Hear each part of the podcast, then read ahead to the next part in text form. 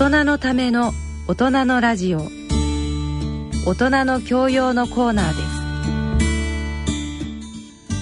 はい、えー、続いては大人の科学のコーナーです。進行は日経サイエンス編集長の古田彩さん。東京大学助教の山野博子さんです。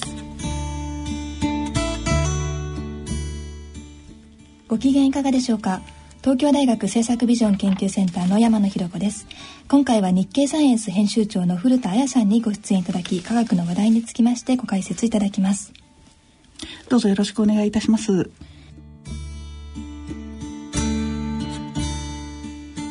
さて今回日経サイエンスなんですけれどもいつもとちょっと違いまして基礎科学というよりは異色の表紙ですね。えっとこれはあれでしょうか？科学者たちのマーチの写真でしょうか？はいそうなんです。あの4月22日に、はい、えー、えー、マーチフォーサイエンスという非常に大きな、はい、あのまあデモ行進がございましてそれ日本でもあの何箇所かで開かれたんですけれども、うん、そちらの写真を使っています。どうしてこのような特集を作ろうと思ったんですか？はい。あの私あのこの4月に日経サイエンスに編の編集長として着任したんですけれどもそれまではあの日経新聞の科学技術部のデスクという編集担当の仕事をしていました、はい、でこのそれ2年ほぼやっていたんですけれどもその中でのノーベル賞の日本人の連続受賞であるとか、えー、重力波の観測といった非常に明るいニュースもあったんですけれども、ねはい、ただあの非常にその2年間で一番私の印象に残ったのはですねあのトランプ氏あの、ドナルド・トランプ氏がアメリカの大統領になったということだったんですね。はい、あの大統領選の最中からトランプ氏は非常に科学的に見るとかなりおかしいことを主張しておられました。はい、で地球温暖化は米国の製造業の競争力を奪うために中国によって作られてたコンセプトであるとか、えー、あと子供に大量にワクチンを打っているために自閉症が起きているとか、はい、そういった主張ですね、はい、えー、これらは非常に科学的には根拠のない話でございまして、えー、で当時、まあ、私も含めて大手メディアの、えー、記者の多くは最終的には、えー、トランプ氏は負けるのではないかと思っていたんですけれどもこれは予想とかなり外れた事態になりまして、であの実際そうそう思っていたもんですからトランプ氏が大統領になったら何が起きるかということはあんまり考えてなかったんですね、うん、でも実際になってみるとやはりそれのそのことによる科学のインパクトというのは非常に大きかったということで、はい、今回特集を組みました。はい。具体的にはどういうことが起きたんでしょうか？はい、あの最初に起きたのはですね、えー、情報封鎖ですね、はい、えー、普通あの科学においては非常にオープンに議論をするということがもう非常に重要になってくるんですけれども、えー、トランプ氏が就任するとすぐにですね、えー、先ほどのあの彼の主張との関連で温暖化対策や地球観測を担っているような部局、えー、米環境保護局 EPA ですとか、はい、あと農務省ですとかが傘下の研究者に対して、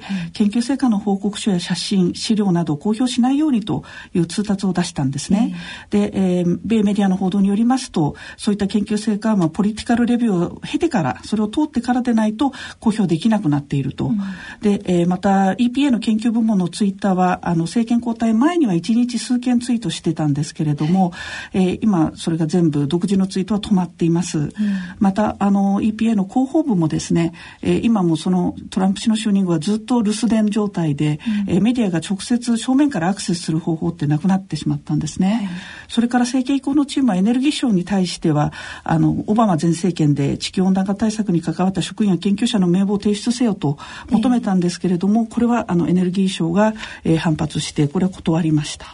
いあと、えー、4月にはですね、その、えー、EPA、米環境保護局のウェブサイトから気候変動に関するページが一斉に削除されたりとかですね、はい、そういったいわばこう情報、都合の悪い情報を見えなくするといったことが、うん、あの、相次いで起きていると言えます。はい。それからあとあの5月に、えー、政権が議会に提出した2018会計年度の、えー、予算教書ですけれどもこれでかなりあの科学の予算が大幅に減りました、はい、でこれは国防費が大幅に伸びまして科学だけじゃなくて他のものが全部削られてはいるんですけれども、えー、特にその EPA はですね、えー、前年比に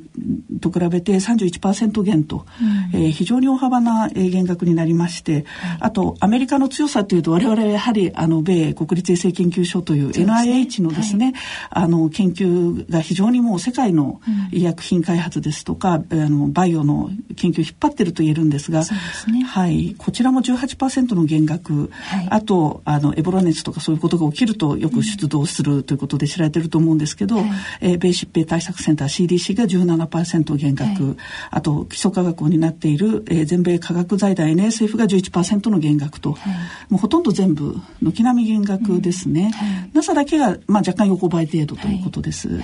ただこれがまだ理解を通るかどうかはわからない状況なんですよね、はい。もちろんこれはあの、えー、米国の場合は予算はあくまで議会の承認議会が決めるものですので、この通り通るとは限りません、で、えー、今年度の予算については議会はほぼ前年並みという結果を出していますので、えー、おそらくトランプ氏の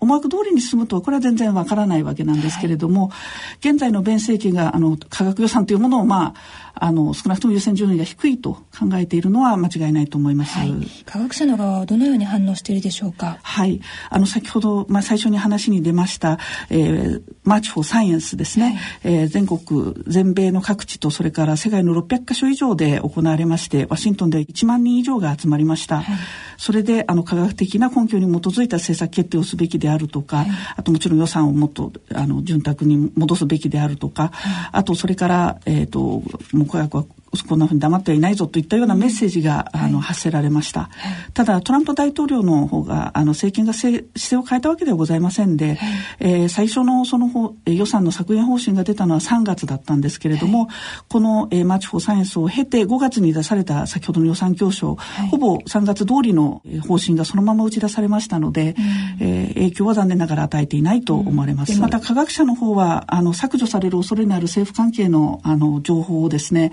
えー、独自に別のところに移してあの避難させるというプロジェクトを今進めているんですけれども、うん、まあ、このデータ情報というのも非常に膨大な量に上りまして、数百ペタバイトに上るという計算もあってそれをこう全部先回りして避難させるというのはなかなか容易なことではないと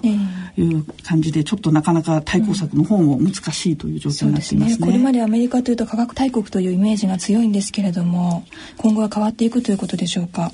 えー、今後ずっとそうなるかはちょっとあの政権の行方とも絡んでわからないんですけれども、はい、一つ言えるのはですねアメリカは確かにずっとあのいわゆるマンハッタンレジームというですねあの第二次世界大戦中にあのヨーロッパから、えー、逃れてきたユダヤ人の研究者をたくさん集めてでマンハッタンプロジェクトを遂行して、えー、原子爆弾を作ったということで、えー、それのをするきっかけにですねその後国家が主導して科学のプロジェクトを進めるという指揮者の強い国だったんですね。それで、えー、国家が予算をつけて、えー、世界中から優秀な頭脳を集めて開かれた研究環境と潤沢な予算といういい環境を用意してですねそれで、えー、科学を強くすることで国を強くするという方針だったんですけれども、えー、それがちょっとやっぱり今回の政権はその方針を取っていないということですね。まあ、それにはいくつか背景的な理由がありまして、はい、えー、科学が非常に急速に発達して肥大化してで専門文化が進んで非常に複雑になってこう分からなくなってきてるんですね、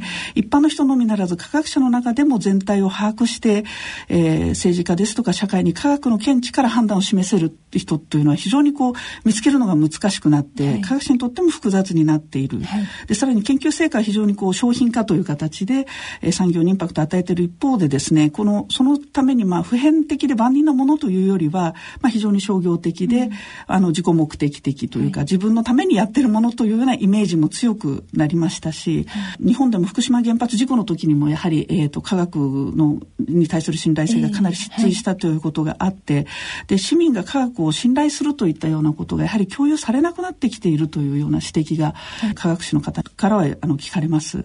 それからあのやはり、えーと、鈴木勝人先生これは国際政治学のご専門家なんですけれども、えー、20世紀を通じて科学はあの国が主導した科学が人々の生活をですね産業の発展を通じて豊かにしてきたという傾向があったのですが、えー、今は科学をもたらした情報化とかがのせいでかえってこの国内の雇用が外に流れて失われてしまったりしてですね、えー、それでその科学というものに対してこれ、えー、発展が国をみんなの生活を良くするっていうイメージがやっぱり教育されなくなっていると、はい、共有されなくなっているというやはりあの傾向があるように思われます。はい、ありがとうございます。詳しいことは日日経サイエンス7月号の記事をご覧ください。さて最後に次号8月号の特集記事についてご紹介いただけますか？はい。あの今度はあの日経サイエンスのあの王道といいましょうか。あのブラックホールの話で、はい、はい、今非常に注目されていてあの新しい研究プロジェクト大きな研究プロジェクトが立ち上がっていますが、はい、えー、次の号ではそのブラックホールが星を飲み込む時にですねあの潮汐破壊というんですけども星をこう引き裂くようにして飲み込む、うん、その時に非常に強い光を出すというものを検出するというようなそうそうやって、えー、ブラックホールを探索しようという研究についてご紹介させていただく予定です。はい、次号日経サイエンス8月号は6月24日発売となります。